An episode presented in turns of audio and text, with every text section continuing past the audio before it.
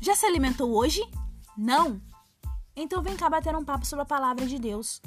A palavra é o nosso alimento de cada dia. É com ela que aprendemos a história de Deus, seus feitos, suas obras, seus ensinamentos através de Jesus. Convido vocês a mergulhar no verdadeiro, puro e simples Evangelho e conhecer o verdadeiro significado de amor.